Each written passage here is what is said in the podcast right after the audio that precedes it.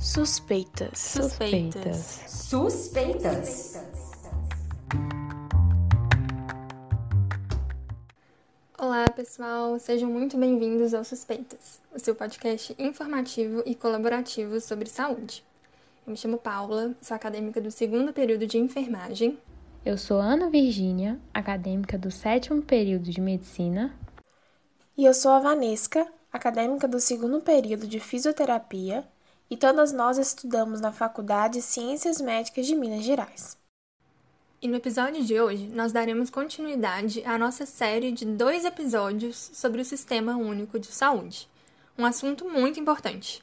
Então, se você ainda não ouviu o nosso último app, dá uma pausa e corre para ouvir SUS, por onde começar. E depois volta aqui para darmos continuidade ao assunto. Mas caso você já tenha ouvido, fica ligado.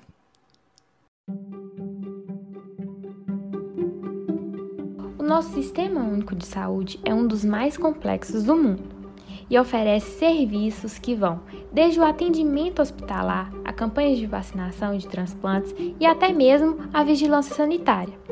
E diante de algo tão complexo, nós vamos tentar simplificar um pouco e explicar como que ele funciona. O modelo principal de organização do SUS é conhecido como redes de atenção à saúde.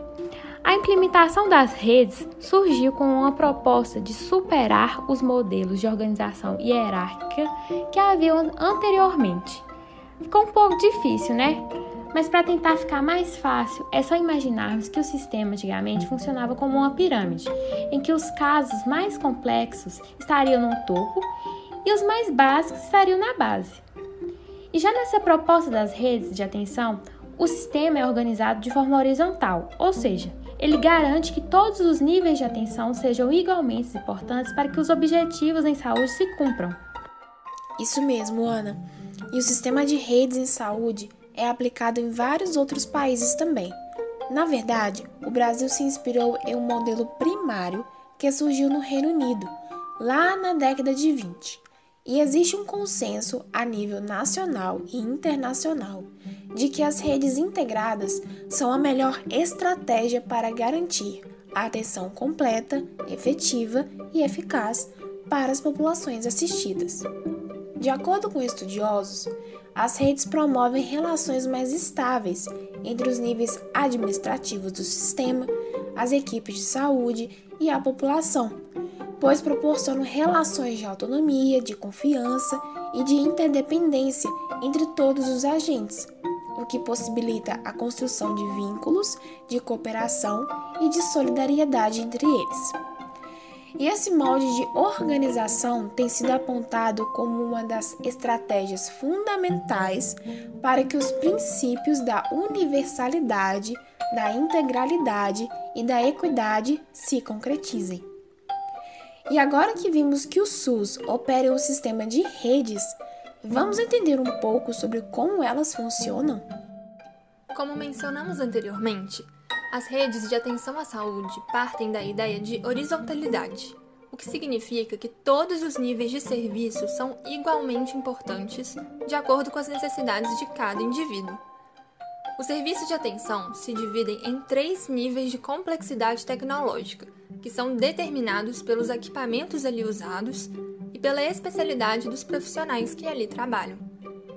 Eles são divididos da seguinte forma: a atenção primária ou básica, a secundária e a terciária. A atenção primária de saúde, ou APS, é quase sempre ofertada em centros de saúde e em unidades básicas. E não pensem que por ser primária ela é menos importante. Ela é a porta de entrada do cidadão aos serviços de saúde e normalmente é capaz de solucionar até 80% das demandas. Ela tem por objetivo garantir o acesso universal e oferecer diversas ações de saúde, como as consultas médicas, odontológicas e de enfermagem, a vacinação, os curativos, palestras educativas e a mobilização comunitária para a prevenção de doenças. Dando continuidade, a atenção secundária oferece serviços ambulatoriais e hospitalares que têm por exigência a participação de médicos especialistas e de uma equipe multiprofissional, contando com a participação de fisioterapeutas, fonoaudiólogos, nutricionistas, psicólogos, farmacêuticos e entre outros profissionais. Essa composição multiprofissional é muito importante, pois muitas vezes os problemas de saúde são multicausais e complexos e necessitam de diferentes olhares profissionais para um tratamento correto. Já a atenção terciária envolve procedimentos que demandam tecnologia de ponta e de custos maiores, como os procedimentos oncológicos, transplantes e partos de alto risco. Além disso, os serviços de atenção à saúde contam com cinco redes temáticas centrais prioritárias. Bora entender mais um pouco sobre elas? Bem, primeiramente temos a rede cegonha voltada para gestantes. Ela garante às mulheres o direito ao planejamento reprodutivo e à atenção humanizada durante o pré-natal até o puerpério, além de garantir às crianças o direito ao nascimento seguro e ao desenvolvimento saudável. A segunda é a rede de urgência e emergência, que articula e integra todos os equipamentos de saúde e que garante o acesso humanizado e integral aos usuários, em situação de urgência e emergência no serviço de saúde. A terceira é a rede de atenção psicossocial, que busca facilitar os pontos de atenção e saúde para pessoas com transtorno mental e dependentes de drogas lícitas ou ilícitas. A quarta é a rede de saúde da pessoa com deficiência. Ela busca ampliar o acesso e qualificar o atendimento às pessoas com deficiência temporária ou permanente.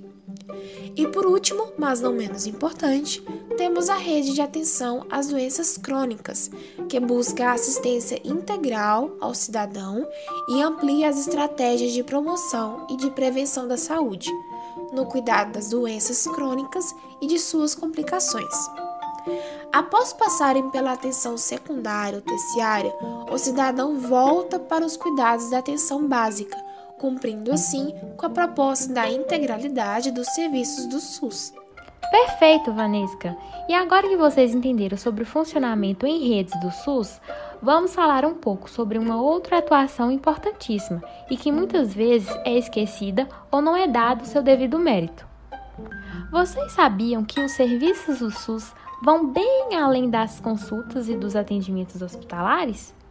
Desde a circulação de cosméticos e de produtos de supermercado até o funcionamento de bares e restaurantes, o SUS está ali funcionando. Isso mesmo. Além dos serviços de saúde prestados diretamente ao cidadão, o SUS conta também com a atuação das vigilâncias, um papel fundamental e que pouco se lembra da sua relevância.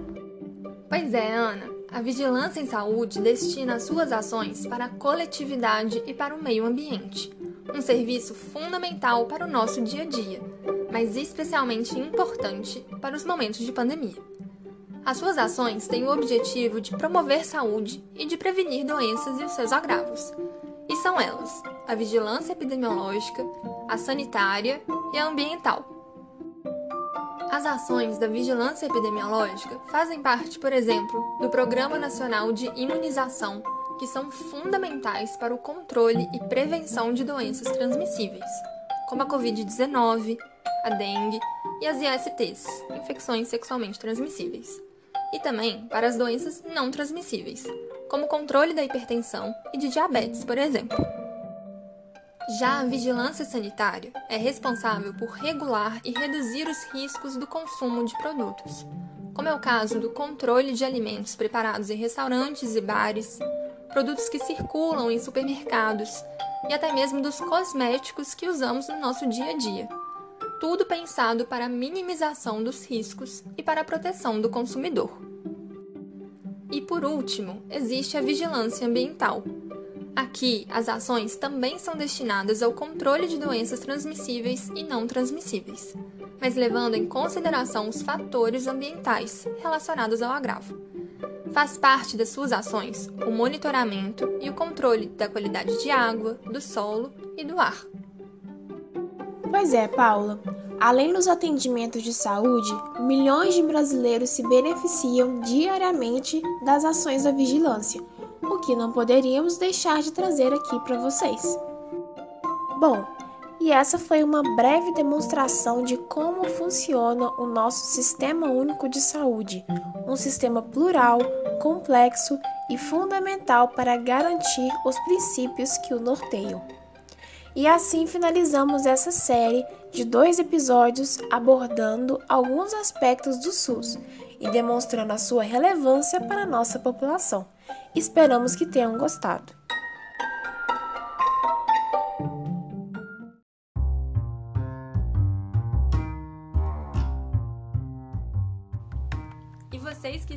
Acompanhando, fiquem ligados.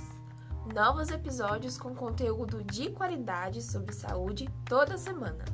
Nos siga no Instagram, arroba podcast suspeitas e nas principais plataformas de streaming. Até, Até a próxima.